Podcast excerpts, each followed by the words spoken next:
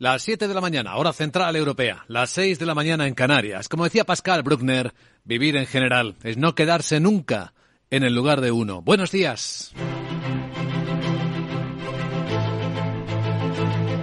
Aquí comienza Capital, la bolsa y la vida. Y despertamos en esta semana del 19 de diciembre, transición al invierno, con mercados algo ya más navideños, aunque estamos dejando atrás dos semanas consecutivas de caídas. ¿Qué se descuenta? Que estamos entrando en recesión, aunque no en todo el mundo por igual, como veremos.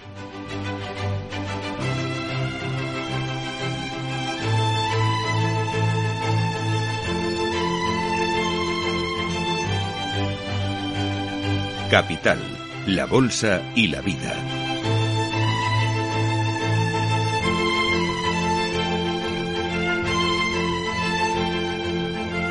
Luis Vicente Muñoz.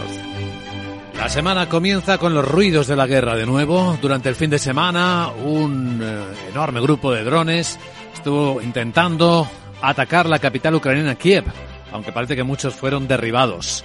Hay un cambio de estrategia anunciada por el presidente Zelensky, coincidiendo con la visita hoy a Bielorrusia del presidente ruso Vladimir Putin.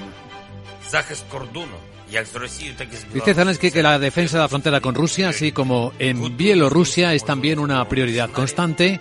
Nos estamos preparando para todos los posibles escenarios de defensa. Y esos parecen incluir ahora la frontera norte.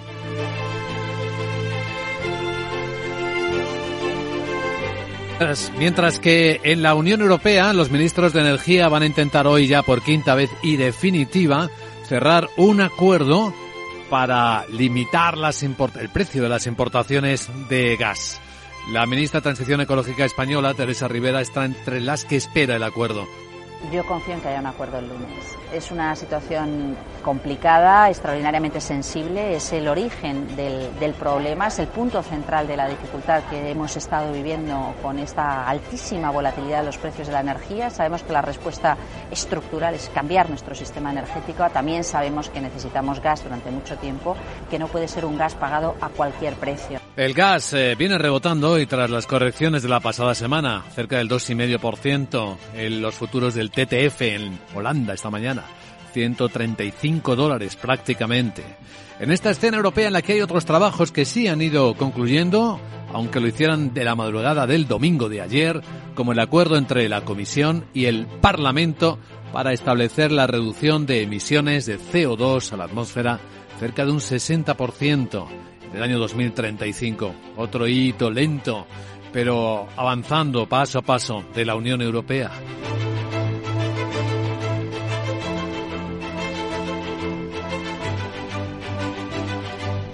Mientras tanto, en España parece que todo apunta a que el gobierno va a aprobar el último paquete de ayudas del año con los cambios que a las empresas las van a volver locas el viernes 29 de diciembre, según el propio presidente del gobierno Pedro Sánchez ha dicho en un mitin.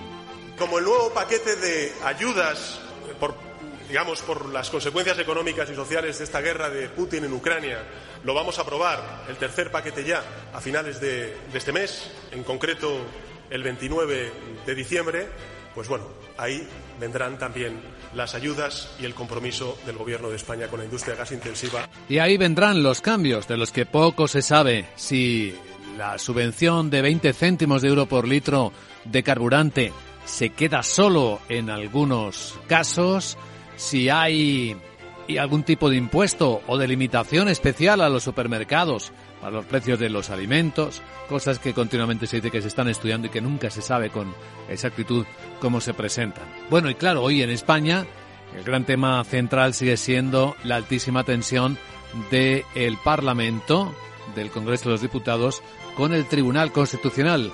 Hoy se celebrará el pleno aplazado el pasado viernes en el que el alto tribunal deberá pronunciarse sobre el cambio de reglas en su elección que está tramitando, que ha empezado a tramitar el Congreso.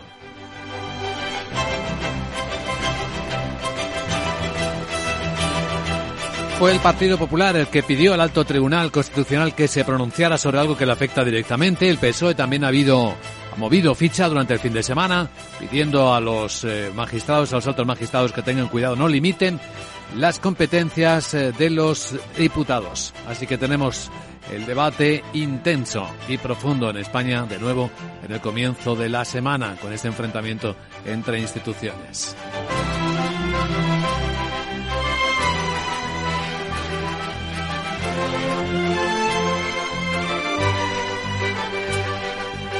La semana comienza con mucho movimiento en el lado asiático del planeta. La reunión de dos días del Banco Central japonés, de la que no se espera que mueva ficha, su ciclo económico es delicado, sigue siéndolo, aunque ya hay un poquito de inflación. En China, hoy están cerrados los colegios de Shanghai. Parece que el brote de COVID está empezando a preocupar mucho ahora que se han levantado las limitaciones de la restrictiva política cero. Y eso también tiene lectura en mercados asiáticos, que entre eso y el temor a la recesión están prácticamente todos en rojo.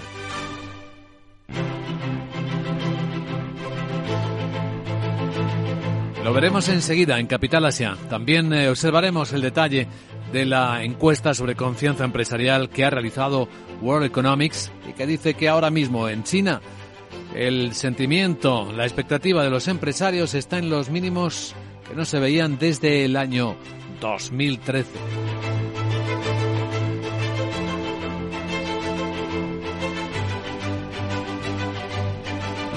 Y ahí iremos viendo también cómo empieza la semana en eh, Europa. Los futuros del mercado europeo vienen muy suavemente al alza. Entre una y dos décimas, dos décimas sube el futuro del Eurostox, está en los 3.818 puntos. El futuro americano prácticamente plano, no viene pidiendo rebote después del cierre bajista de la pasada semana en Estados Unidos. Y van dos. Futuro del SP en 3.882, en esa horquilla baja en la que se ha venido moviendo tras las últimas correcciones. Estamos viendo también cómo el precio, el nivel del euro dólar se mantiene en la parte alta, no la más alta de todo. Ahora mismo en las pantallas de XTV un euro se cambia por 1,0607 dólares. El precio del petróleo con ligero rebote, barril West Texas está en los 75 dólares y la onza de oro por encima de los 1.801 dólares.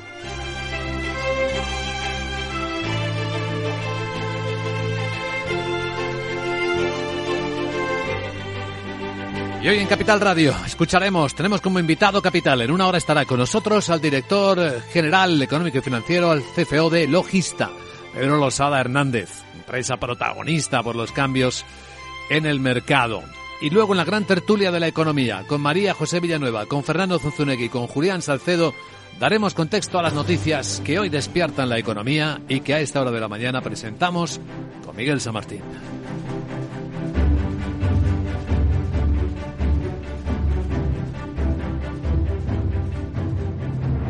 La mirada puesta en Bruselas, donde los ministros de Energía de los 27 deben, es el encargo que les han dado los líderes, cerrar hoy un acuerdo sobre establecer un tope de precio a las importaciones europeas de gas. Será una compleja negociación que tiene secuestrados otros dos reglamentos importantes para responder a la crisis. El documento final del Consejo Europeo les pedía a los ministros que finalizaran este 19 de diciembre su trabajo. Parece que los dos bloques, los que quieren un tope, como Italia, España, Grecia o Bélgica, y los que son reacios a intervenir en el mercado, como Alemania, Países Bajos Hungría, han acercado este fin de semana posturas. La titular española Teresa Rivera espera que al final se pueda conseguir suministro para los países que se ven más amenazados, con una referencia de precio que sea asumible por la industria y por los ciudadanos europeos y al mismo, tiempo fortalecer la transparencia con respecto a cómo funcionan estos mercados y cómo se estructuran los precios y, las, y la estabilidad del sistema financiero que, garantiza que, que el mercado funcione correctamente. O sea que es normal que nos haya costado, técnicamente es complicado, es muy sensible, pero yo sí creo que llegaremos a un acuerdo.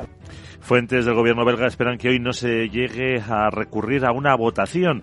Confían que los alemanes cedan en sus demandas y no sea necesario que se apruebe por una mayoría cualificada, algo que la presidencia checa también quiere evitar. Bueno, los ministros están trabajando con una propuesta de tope 200 euros megavatio hora y una brecha superior a 35 euros al precio medio en el mercado de gas natural licuado durante tres días. Y también un corredor dinámico que hiciera evolucionar ese techo en función de la diferencia con otras plazas internacionales. También se se ha consensuado las cláusulas de desactivación y que exista una salvaguarda para anularlo si se produce una situación de emergencia como que un Estado pueda quedar desabastecido porque no atraiga a los compradores, pero no las eh, condiciones ni activación en el eh, precio. Esto todavía queda por negociar. El presidente de Rumanía, Klaus Johannis, apuesta por la colaboración entre los socios.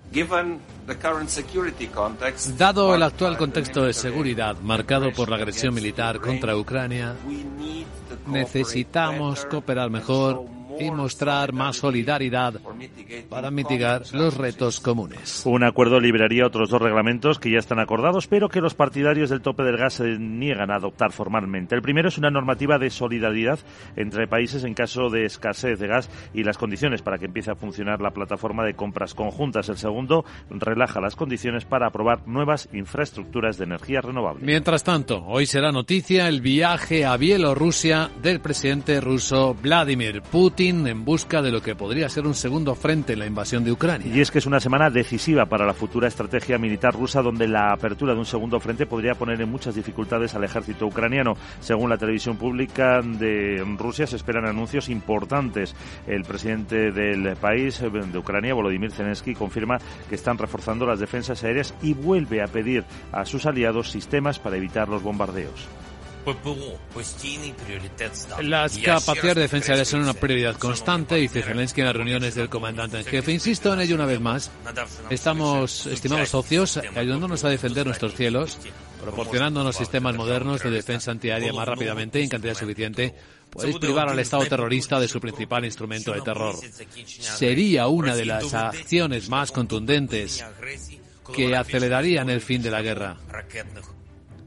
Rusia tendría que tomar medidas para poner fin a esta agresión, dice Zelensky. Nueve drones han sido derribados, de hecho, esta mañana en el espacio aéreo de Kiev. El primer ministro británico, Rishi Sunak, anunciará hoy un nuevo paquete de artillería para Ucrania en una cumbre que se va a celebrar en Riga, la capital de Letonia. Mientras tanto, del fin de semana, porque ocurrió en la madrugada del domingo, los estados de la Unión y la Eurocámara han logrado un acuerdo sobre la reforma del sistema de comercio de emisiones. Que precisamente desde 2005 pone un precio a las emisiones de gases con efecto invernadero que liberan las industrias intensivas en energía y el sector de generación. Es uno de los puntos clave de la gran hoja de ruta de la Unión para reducir las emisiones de CO2 en 2030 al menos un 55% respecto al año 90. Así, el Parlamento y los Estados han acordado crear un fondo para ayudar a los ciudadanos más afectados por la pobreza energética y de transporte. Contará con una financiación de casi 87.000 millones de euros. El objetivo es apoyar a hogares, microempresas y usuarios. El pacto alcanzado este domingo establece que las emisiones en los sectores eh, mm, contaminantes deben reducirse un 60 62% en 2030 respecto a los niveles de 2005. Para lograr esa disminución también bajarán la cantidad de derechos de emisión en toda la Unión. Cosas que están ocurriendo en la Unión. El gobierno de Alemania está pidiendo explícitamente a sus empresas que ofrezcan empleos a personas de más de 60 años. Para paliar la falta de personal que actualmente afecta prácticamente a todos los sectores del país, el ministro de Trabajo y Asuntos Sociales, el socialdemócrata Hubertus Heil, reconoce que esa necesidad eh, de empleados amenaza con frenar el crecimiento económico. Alerta de que el país no puede permitirse que no ofrezcan apenas trabajo a esas personas y recuerda que en general están altamente cualificadas. Sin embargo, no se plantea subir la edad de acceso a la jubilación. Está en los 66 y llegará a los 67 en 2030. Además, Alemania también presentó hace unas semanas las líneas para facilitar el acceso eh, de trabajadores extracomunitarios por problemas que sufren los sectores esenciales, desde técnicos a informáticos, sanitarios o camareros. Precisa incorporar anualmente 400.000 trabajadores de fuera de la Unión, 35 millones de personas hasta el año 2035. Y en el Reino Unido se van a desplegar esta semana 1.200 militares y un millar de funcionarios para cubrir las vacantes que ha provocado la huelga de agentes de fronteras y de conductores de ambulancias. Y se quiere evitar que la situación en los aeropuertos durante las Navidades y los enfermos graves que necesitan un traslado no deriven en un caos absoluto. Está previsto que 10.000 trabajadores de ambulancias paren el miércoles para reivindicar mejoras salariales. Se unirán al convocado por el sindicato de enfermeras, que es mañana, y los agentes de la Fuerza de Fronteras interrumpirán su trabajo del 23 al 31, lo que podría producir importantes alteraciones en los viajes esta Navidad. Mientras tanto, en España, la vicepresidenta segunda del Gobierno, Yolanda Díaz, presentará publicará hoy el informe de sus expertos sobre la subida del salario mínimo interprofesional. Que fija una horquilla para que los sueldos más bajos puedan subir hasta 1.082 euros, que es la cifra máxima que se maneja. También la ministra de Trabajo recuerda que en ese acuerdo de coalición firmado entre PSOE y Podemos figura el compromiso de incrementar el SMI hasta el 60% del salario mínimo medio perdón, en 2023, una cifra que varía cada año, dado que la masa y estructuras salariales no son las mismas en todos los ejercicios. Una vez que se presente el informe, el Gobierno va a convocar una mesa de diálogo social con sindicatos y patronal para negociar la subida, aunque la actualización del SMI es potestad exclusiva del Gobierno. La semana que dará paso a la Navidad. Renfe anuncia que va a vender este año, va a poner a la venta más de 5 millones de plazas en unos 25.000 trenes. Una oferta superior a la de estas fechas del año pasado en la operación Navidad, que incluye la puesta en servicios de más de 1.000 trenes al día en sus servicios hasta el 9 de enero. Los trayectos más demandados, los que comunican Madrid con Andalucía, Cataluña, Valencia y Galicia, así como los trenes que lazan Cataluña y Andalucía por el Mediterráneo. Las aerolíneas también ampliarán el número de asientos con Canarias como el destino más destacado. También en vuelos a ciudades europeas como Londres, Berlín, Lyon o sobre todo Dublín, que ha aumentado su demanda casi un 50%. Y en la agenda de este lunes, ¿qué nos traes? Hola, buenos días, Sarabot.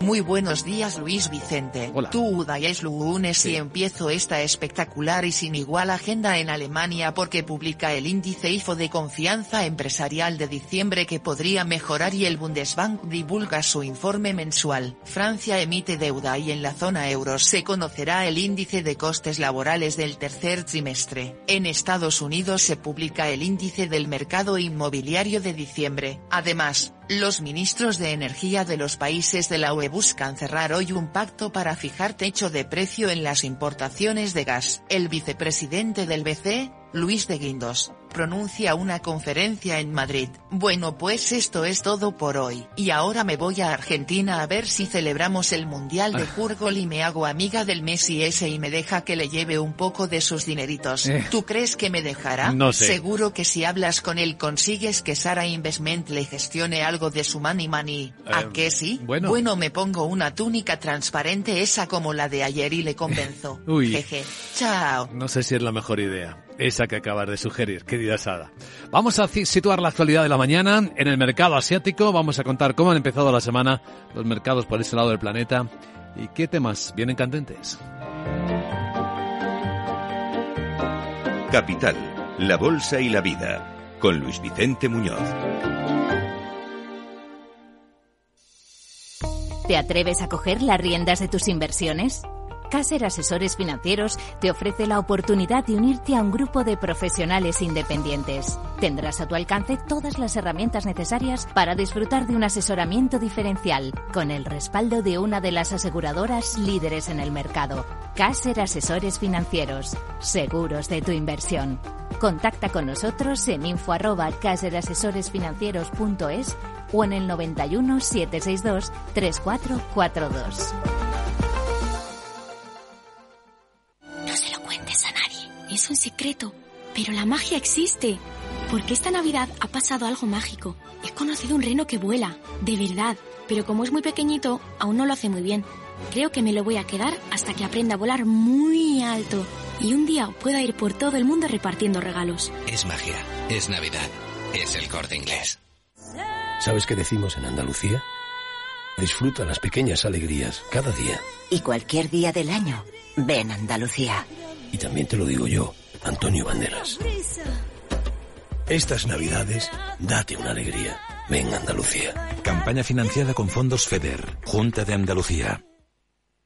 Capital, la Bolsa y la Vida, con Luis Vicente Muñoz.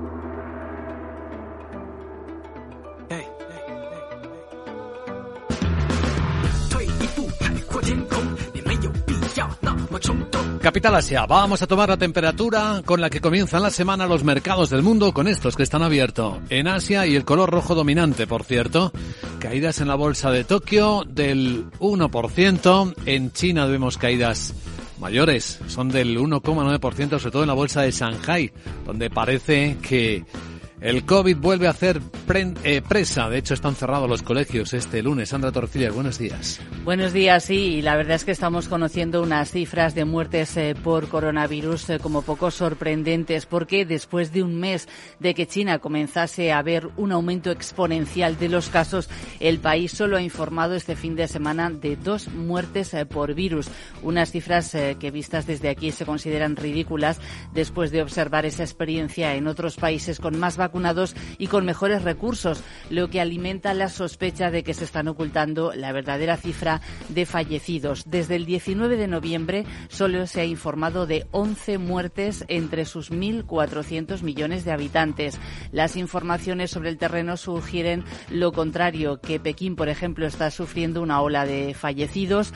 Declaraciones de familiares, de trabajadores de crematorios hablan de que al menos decenas de personas han fallecido infectadas eh, por coronavirus coronavirus. Eso alimenta la especulación de que los funcionarios y los hospitales pueden estar atribuyendo las muertes por el virus a otras dolencias a medida que los brotes se están multiplicando.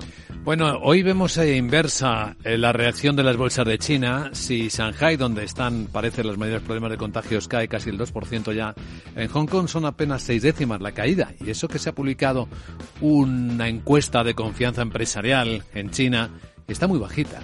Sí, es una encuesta que ha realizado World Economics eh, entre 2.300 empresas chinas entre el 1 y el 16 de diciembre.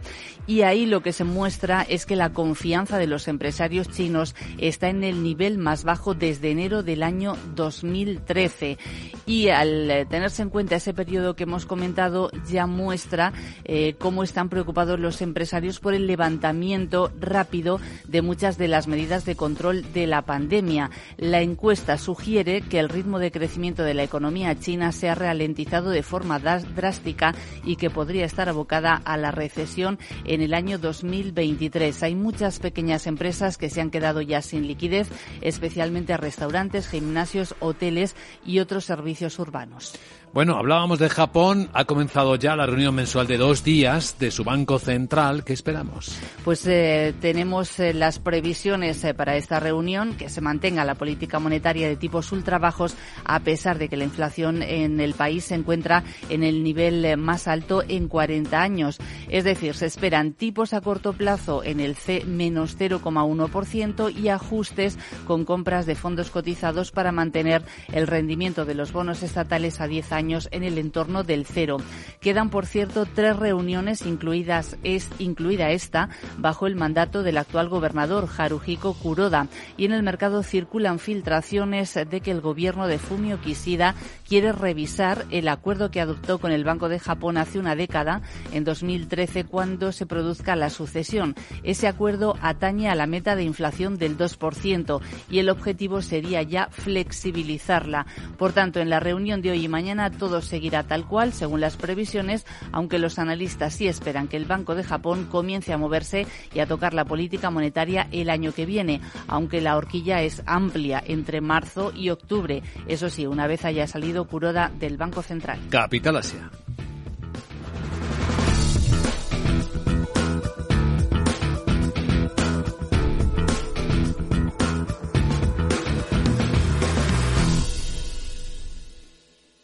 Capital, la Bolsa y la Vida, con Luis Vicente Muñoz.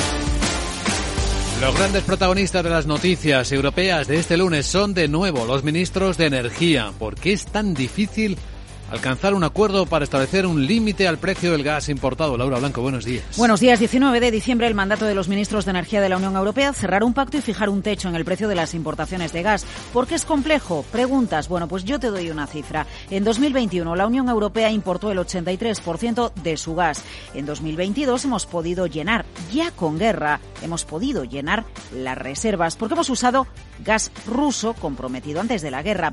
Pero ¿qué va a pasar en 2023? ¿Podremos acumular reservas para el invierno que viene? No olvidemos que Alemania importaba el 60% de su gas de Rusia en 2021 y entender esto es clave. Hungría, Alemania y Holanda, tres países que temen que un tope al precio del gas haga que los tenedores de gas busquen otros clientes y no se lo vendan a Europa. Vicente Palacio, director de política exterior de la Fundación Alternativas. Los alemanes, eh, Scholz y los eh, holandeses, que son los que fijan el mercado de referencia, ¿no?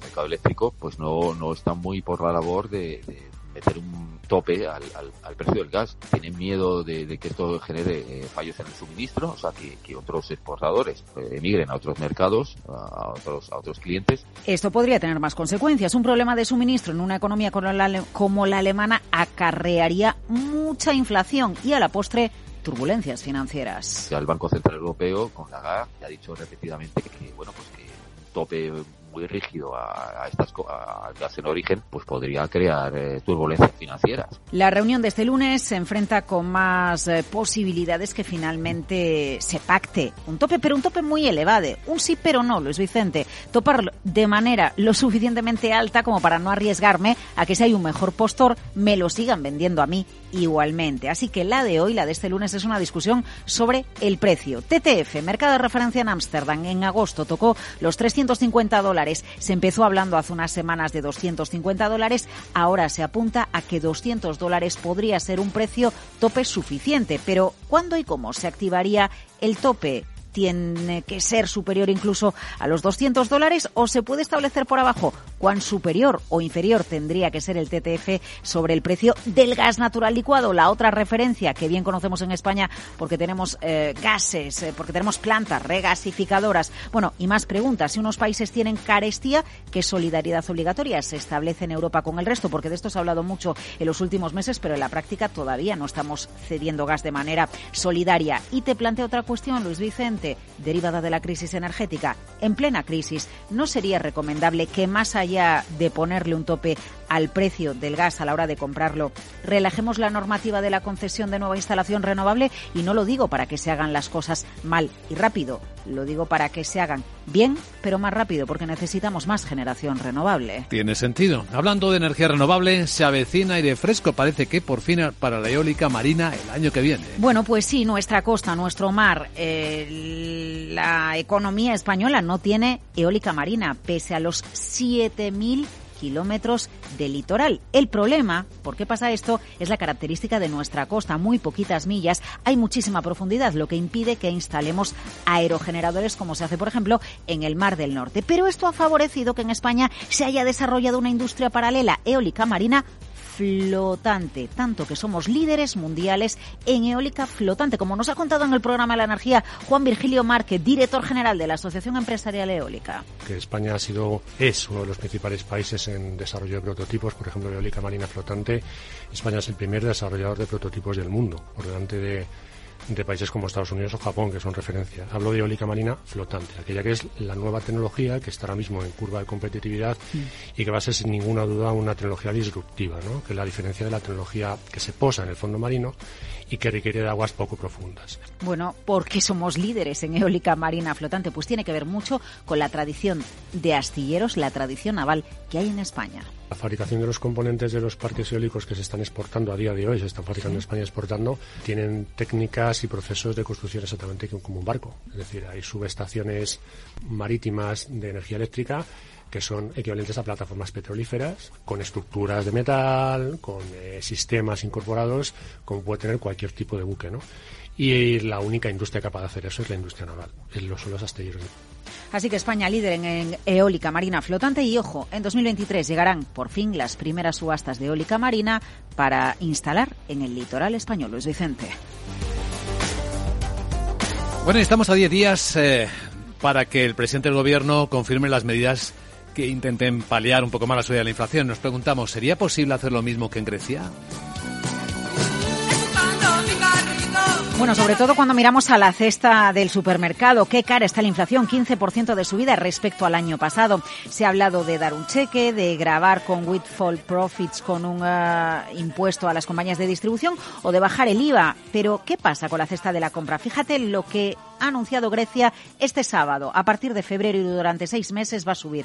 Asumir el 10% del coste de la cesta de la compra para cada ciudadano lo ha hecho un gobierno conservador, lo ha anunciado. El coste de la medida para Grecia, 650 millones de euros. Pedro Sánchez nos pagará el 10% de nuestra factura del supermercado.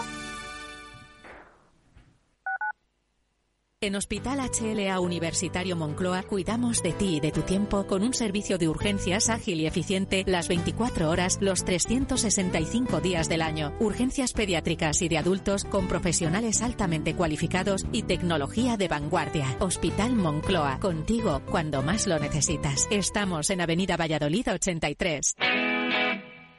Todos los lunes de 11 a 12 de la mañana en Capital Radio tienes una cita con Rock and Talent un programa diferente que combina el talento con las canciones de rock más inspiradoras. De la mano de Paloma Orozco conocerás gente emprendedora, las startups más novedosas y las ideas más originales del mundo de la gestión. Rock and Talent. Los lunes nunca fueron tan sorprendentes.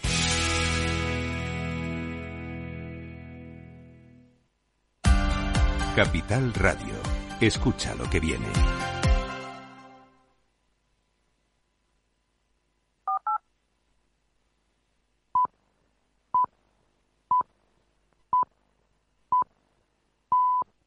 Las siete y media de la mañana, hora central europea. Son las seis y media en Canarias. Quien no respeta las diferencias, pretende unificar todas las esencias, niega el ser, sobre todo el ser personal, decía Antonio Caso. Hoy sería el cumpleaños del filósofo mexicano. Buenos días.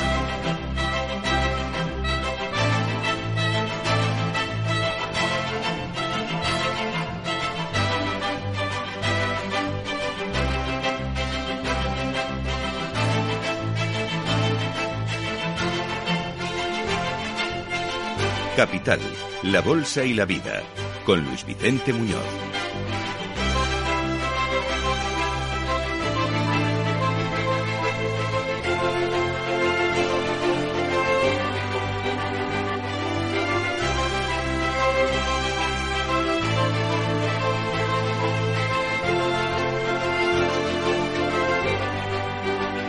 Lunes 19 de diciembre. ¿Cómo empieza la semana en la que llegaremos a la Navidad? En la que entraremos al invierno. Tras de nosotros dos semanas consecutivas de caídas en las bolsas, expresan miedo a que una parte del mundo esté entrando ya en recesión y en otra la alta inflación provoque mayores subidas de tipos de interés de lo que se esperaba o se planeaba. De momento, en el corto plazo, tenemos el movimiento mañana del Banco Central chino, ya veremos cuál es, y del Banco Central japonés. Ahí nos espera gran movimiento. Los mercados siguen muy cautos. La semana comienza con suave tendencia alcista de las bolsas europeas. Tres décimas viene subiendo el futuro del Eurostox y prácticamente plano el mercado americano. Una décima de subida para el SP en 3.884. No hay catalizadores contundentes de tendencia.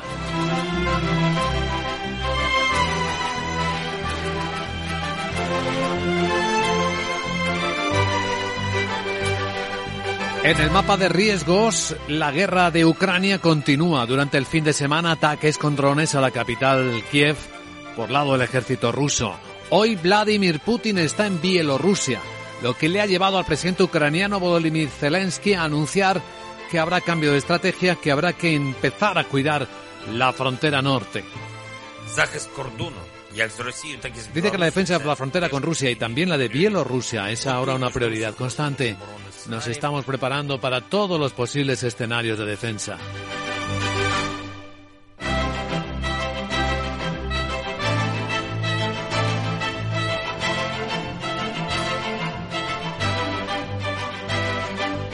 Y los europeos siguen trabajando a su ritmo. En el fin de semana ya hubo acuerdo de los 27 con el Parlamento para establecer, estabilizar el mercado de emisiones CO2 que permitirá reducir las emisiones hasta un 60% en 2035, nominalmente. Mientras que los ministros de Energía, y hoy por quinta vez, van a intentar ya por fin cerrar un acuerdo para establecer un mecanismo que limite los precios del gas importado. No tan bajos que se quede Europa sin gas, sin quien le venda gas ni tan altos que siga haciendo polvo la inflación, el gasto de las empresas y los consumidores. La ministra de Transición Ecológica española, Teresa Rivera, está entre quienes es optimista. Yo confío en que haya un acuerdo el lunes. Es una situación complicada, extraordinariamente sensible, es el origen del, del, problema, es el punto central de la dificultad que hemos estado viviendo con esta altísima volatilidad de los precios de la energía. Sabemos que la respuesta estructural es cambiar nuestro sistema energético. También sabemos que necesitamos gas durante mucho tiempo que no puede ser un gas pagado a cualquier precio.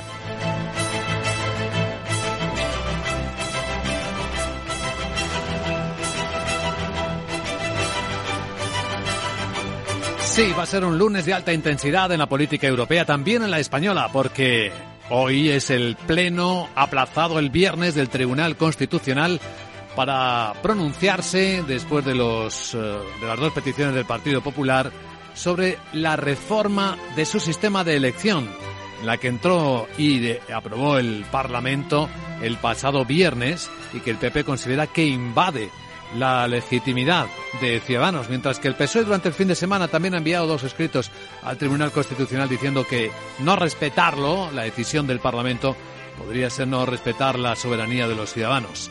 El alto tribunal está en una encrucijada. España sigue dando un triste espectáculo internacional de diferencias entre la división de poderes.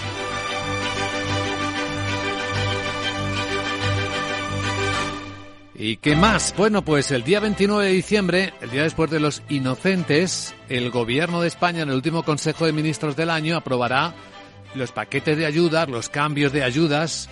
Habrá algunas nuevas y algunas que se retiren. Ya veremos cómo se arbitra en la bonificación de los 20 céntimos de euro por litro de carburante, si sigue siendo para todo el mundo o no, o si se establece algún tipo de nueva impuesto, restricción, limitación a los supermercados para que fijen el precio de los alimentos o de algunos alimentos básicos. Sigue habiendo mucha confusión, mucho ruido al respecto.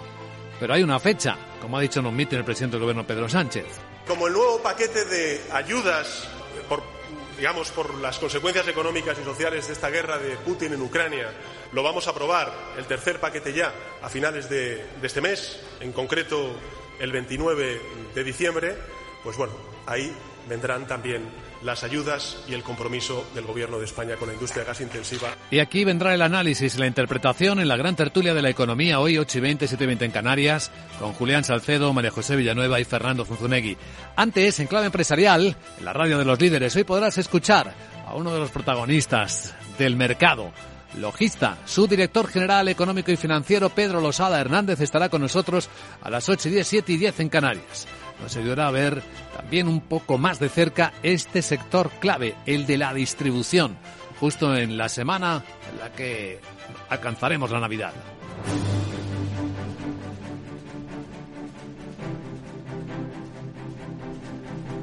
En un instante presentaremos el informe de preapertura de las bolsas de Europa con sus protagonistas, entre los que hoy no está de momento el euro, aunque sigue fuerte en las pantallas de XTV está ahora mismo cambiándose por 1,0619 dólares. El petróleo parece que está también tranquilo, 74 dólares 90 centavos el West Texas y la onza de oro en 1.800 dólares. Los protagonistas en clave política van a ser los ministros de Energía de los 27 a ver si son capaces, Miguel San Martín, de cerrar hoy por fin el acuerdo. Pues parece que va a ser una compleja negociación que además eh, tiene bloqueados otros dos reglamentos importantes para responder a la crisis energética. El documento final del Consejo Europeo les pedía que finalizaran hoy su trabajo. Y los dos bloques, los que quieren un tope como Italia o España y los que son reacios a intervenir en el mercado como Alemania u Holanda, parece que han acercado posturas. La titular española, Teresa Rivera, cree que al final se podrá conseguir garantía de suministro para los países que se ven más amenazados, con una referencia de precio que sea asumible por, por la industria y por los ciudadanos europeos y al mismo, al mismo tiempo fortalecer la transparencia con respecto a cómo funcionan estos mercados y cómo se estructuran los precios y, las, y la estabilidad del sistema financiero que, garantiza que el, que el mercado funcione correctamente. O sea que es normal que nos haya costado, técnicamente es complicado, es muy sensible, pero yo sí creo que llegaremos a un acuerdo. De hecho, Bélgica espera que hoy no llegue a ser necesario recurrir a una votación y confía en que los alemanes cedan en sus demandas y no sea necesario que se apruebe por mayoría cualificada, algo que también la presidencia checa quiere evitar. Bueno, veamos eh, con qué están trabajando los ministros. Un tope posible de 200 euros megavatio hora y una brecha superior a 35 euros al precio medio en el mercado de gas natural licuado durante tres días. Y también un corredor dinámico que hiciera evolucionar ese techo en función de la diferencia con otras plazas internacionales. Ya han consensuado las cláusulas de desactivación y que exista una salvaguarda para anularlo si se produce una situación de emergencia. Por ejemplo, que un Estado eh, se quede desabastecido porque no atraiga a los compradores. Lo que falta por cerrar son las condiciones de activación y el precio. El presidente de Rumanía, Klaus Johannis, apuesta por esa colaboración entre los socios comunitarios.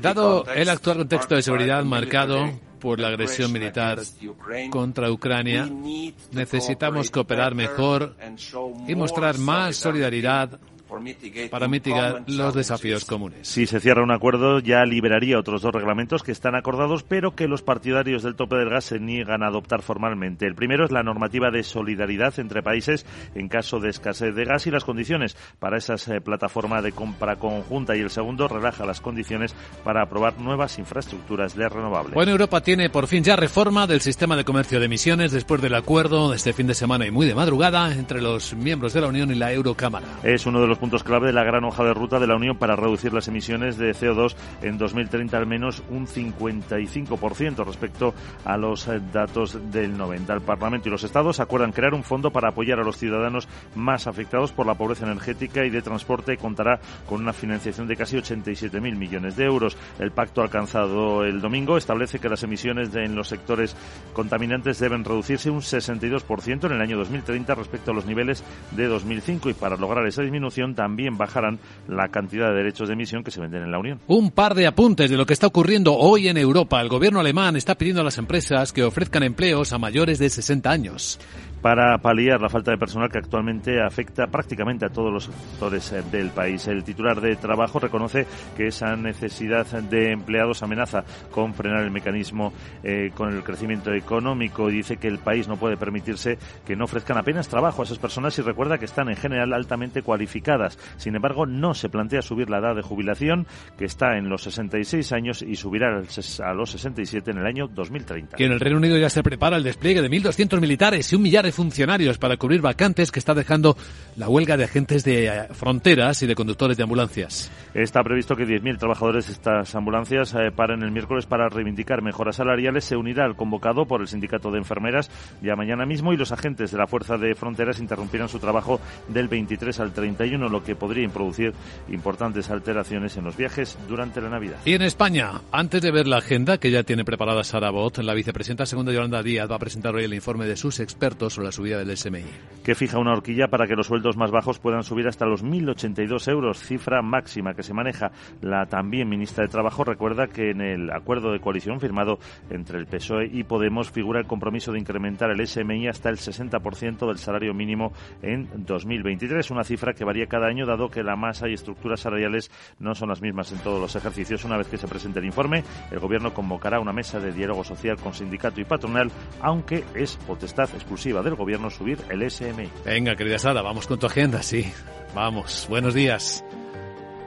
Muy buenos días Luis Vicente, le recuerdo que es lunes y mis cientos de seguidores quieren que les cuente esta agenda que empieza en Alemania porque publica el índice IFO de confianza empresarial de diciembre que podría mejorar y el Bundesbank divulga su informe mensual. Francia emite deuda y en la zona euro se conocerá el índice de costes laborales del tercer trimestre. En Estados Unidos se publica el índice del mercado inmobiliario de diciembre. Además, los ministros de Energía de los países de la UE buscan cerrar hoy un pacto para fijar techo de precio en las importaciones de gas. El vicepresidente del BC, Luis de Windows, pronuncia una conferencia en Madrid. Una pregunta. Yo soy electrointensione, Eh. electrointensona, Eh. electrointensiva. Es que como no lo sea a partir del día 29 te costaré una pasta porque te quitan las ayudas. Mm. Como Laura White ha contado lo de la energía eólica, Eh. me pondré mi mochila molinillo para crear energía.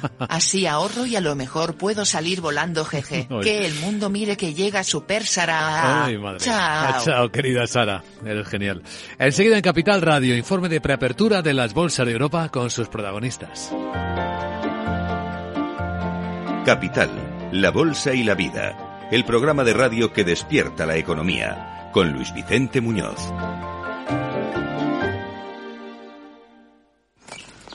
Qué importantes son los bosques en nuestras vidas. ¿Cómo podemos garantizar que seguirán ayudando al planeta en el futuro? Es importante proteger nuestros bosques porque son necesarios en nuestra vida.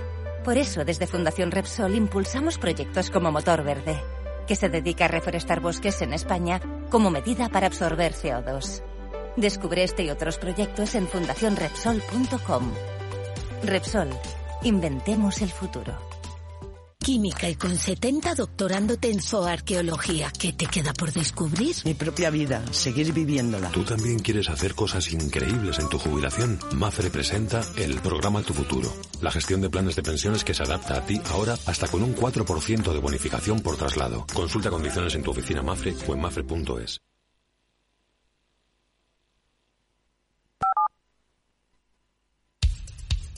Capital, la Bolsa y la Vida. Con Luis Vicente Muñoz. Bien, pues en las pantallas de CMC Markets estamos viendo una preapertura ya de las bolsas de Europa con suave tendencia a la subida, pero muy poca energía, o entre una dos décimas de subida en los principales índices, una si miramos el alemán.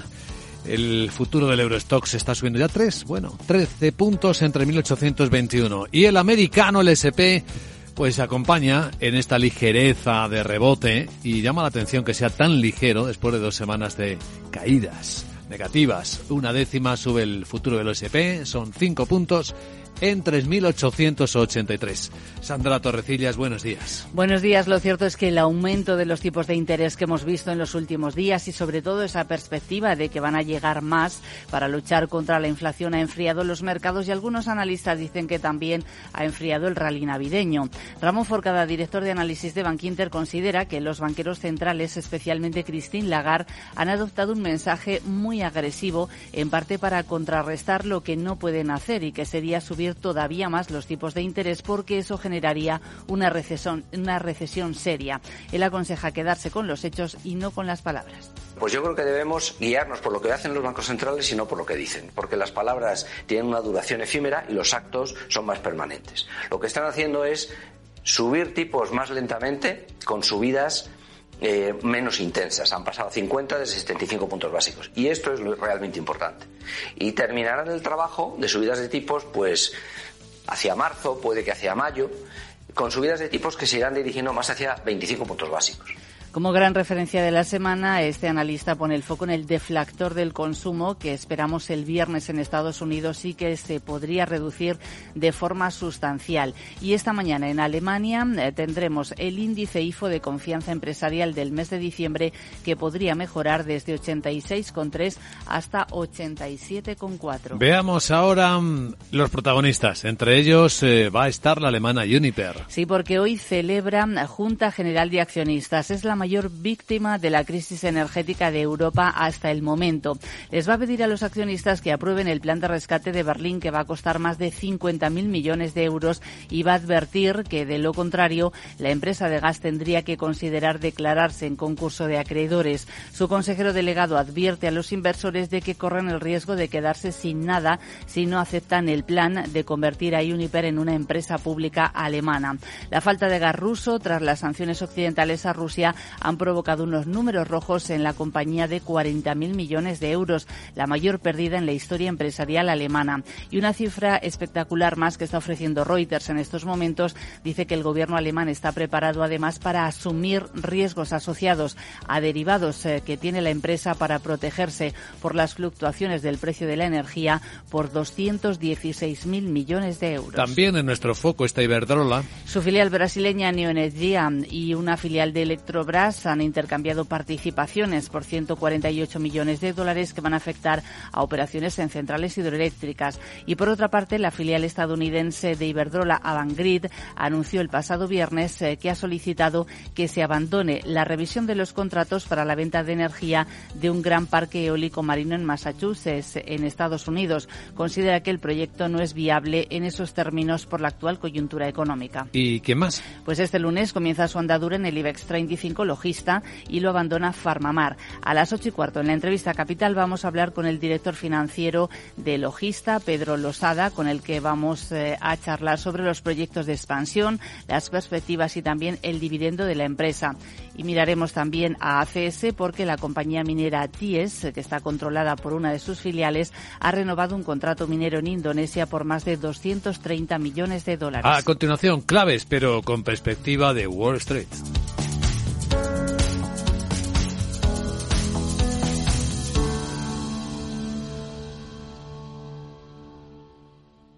¿Aún no sabes lo que es el kit digital? Más de 200.000 empresas ya lo han solicitado. Si eres autónomo o una pyme de menos de 50 trabajadores, pide ya tu bono digital de hasta 12.000 euros. Es el momento de trabajar conectados, de hacer crecer tu negocio, de mejorar tu ciberseguridad, de disfrutar de los beneficios de la digitalización. Únete al cambio digital. Infórmate en acelerapyme.es. Financiado por la Unión Europea. Next Generation. Plan de recuperación. Gobierno de España. Bien, pues el mercado americano nos dejó otra vez una semana de recortes. ¿Cómo están las cosas, Miguel? Pues cerró en rojo, como dices, por medio por medio de temores a una posible recesión después de que los últimos anuncios hechos por la Fed y el BCE pues eh, llevaran a los inversores a temerse nuevas subidas de tipos más eh, fuertes. En el conjunto de la semana el Dow se dejó un 1,7%, el S&P 500 un 2,1% y el Nasdaq un 2,7% y eso que la semana había comenzado con ganancias moderadas pero las reuniones de los dos bancos eh, centrales volvieron a llevar a las bolsas a los recortes. Pocas referencias esta semana. El lunes hoy subasta de deuda 3 y 6 meses. Mañana martes permisos de construcción de noviembre y el Redbook de ventas minoristas. Para el miércoles la Conference Board publica su indicador de confianza del consumidor de diciembre. Tendremos también índices de mercado hipotecario, eh, inventarios de curdos semanales y ventas de vivienda de segunda mano. El jueves se conocerá el dato más importante que es la tercera lectura del PIB del tercer trimestre. Se prevé que se mantenga en ese 2,9% de subida y también renovaciones de subidas por mm, de subsidios por desempleo. El viernes, pedidos de bienes duraderos, precios del gasto en consumo personal, eh, expectativas de inflación de la Universidad de Michigan y la venta de viviendas nuevas del mes de noviembre. A continuación, la información ya casi de la última hora de los mercados de Asia.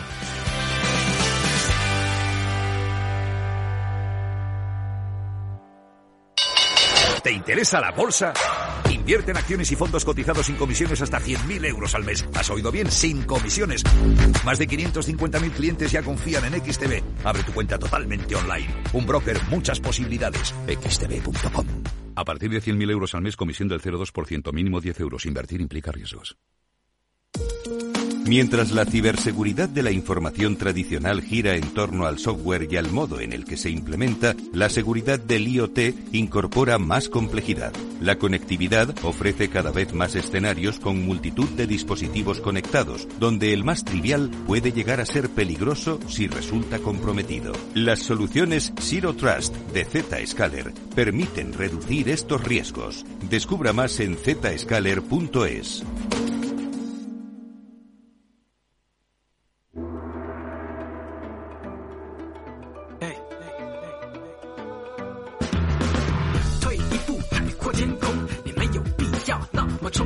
A poco más de una hora del cierre de los mercados asiáticos, de los que están abiertos, el tono negativo sigue siendo la nota dominante, con una caída que ya rebasa el 2% de la bolsa de Shanghai. En este caso cae más que la de Hong Kong y tiene que ver con la situación del COVID en esta enorme ciudad eh, china, donde los colegios no han abierto hoy y donde también se ha publicado y se está examinando un, eh, una encuesta realizada por World Economic sobre el sentimiento de los empresarios chinos y resulta que está en los niveles más bajos desde el año 2013.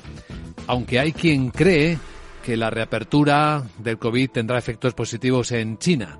Y más aún después de que el famoso Consejo Central Económico, que acabó sus reuniones el fin de semana, marcara un comunicado final comprometiendo un plan de estabilización de la economía china para el año 2023. Pero a las bolsas no parece convencerles.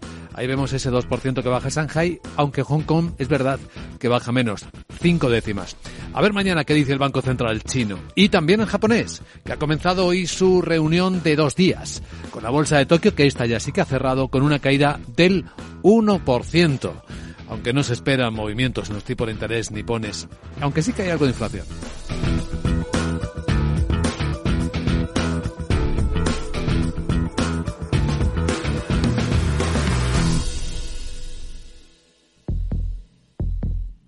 Vida.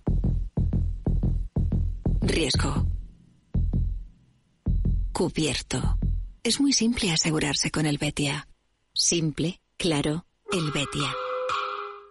En Darwinex hay más de 100 millones de euros buscando traders con talento. Ya hemos pagado más de 4 millones en comisiones de éxito. Si te tomas el trading en serio, únete a Darwinex.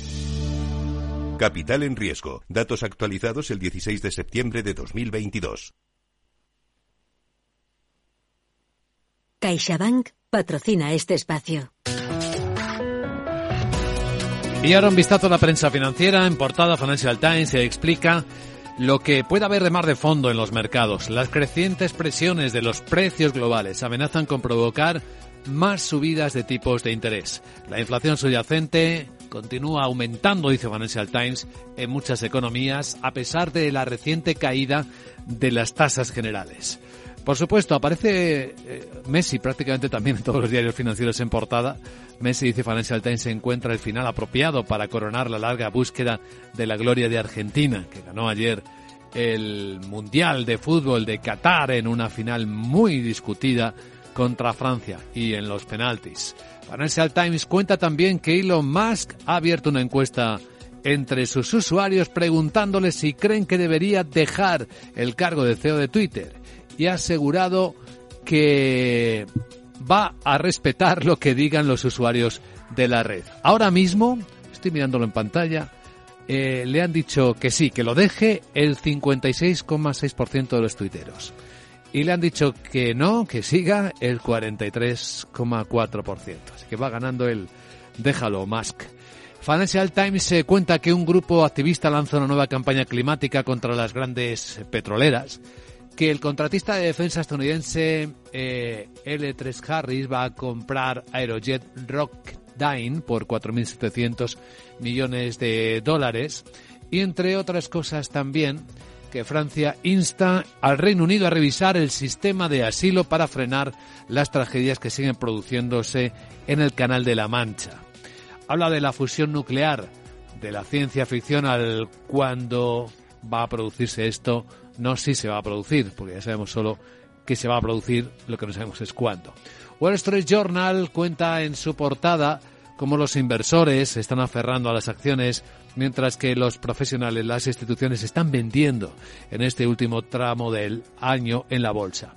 Cuenta también que se espera que Sam Bankman-Fried el hombre que dejó en quiebra la plataforma de criptos FTX de su consentimiento para la extradición de Estados Unidos después de especularse de que quizás no iba a declarar o no iba a aceptarla. Cuenta también que los tipos de interés altísimos han revivido un producto que cayó en desgracia después de la crisis financieras. Decenas de prestamistas están promocionando reducciones temporales de las hipotecas como una forma de suavizar el golpe eh, a los compradores son recompensas, recompras de hipotecas. En los diarios económicos de España, ¿de qué se habla, Guillermo Luna? Buenos días. Muy buenos días. En cinco días leemos que el Gobierno ultima el plan de créditos de la Unión Europea con tipos cercanos a cero. El Ejecutivo arranca los contactos con las empresas para movilizar hasta 84.000 millones y se explora una carencia de entre 10 y 15 años para favorecer las inversiones. Además, los pedidos navideños caen el 5% por la subida de precios. La banca compra deuda al mayor ritmo desde 2011. Aprovecha así la mayor rentabilidad y gana márgenes, mientras que los madrileños sufren una retención del 20,2% en sus salarios, la mayor del país. En el economista.es, trabajo borra de la lista del paro a casi 115.000 fijos discontinuos.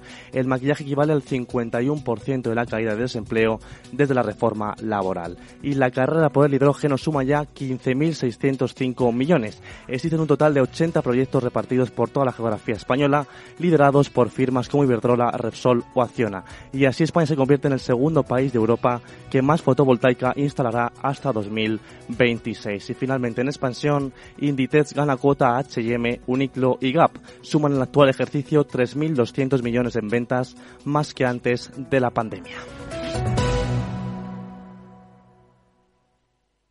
CaixaBank ha patrocinado este espacio.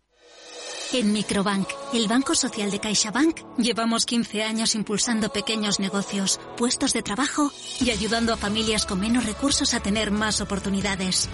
Y lo más importante, trabajando juntos para construir una sociedad mejor. Microbank, financiación con impacto social. 15 años con personas y empresas dan para muchas opiniones, reflexiones y conocimientos de recursos humanos. Escucha el Foro de los Recursos Humanos todos los lunes a las 12 del mediodía en Capital Radio, un punto de encuentro de excepción con personas y empresas, con Francisco García Cabello.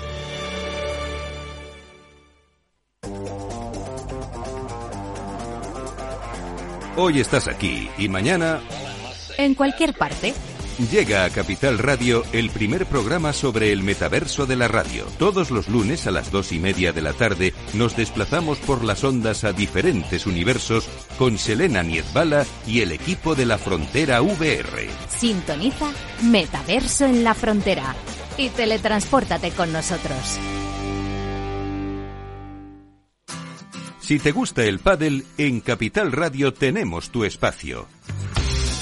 Todos los martes, a partir de las diez y media de la noche, saltamos a la pista para contarte la actualidad del World Paddle Tour, los torneos amateur, las novedades de las marcas y toda la actualidad relacionada con el segundo deporte más practicado de España. Esto es Paddle, los martes a las diez y media de la noche en Capital Radio.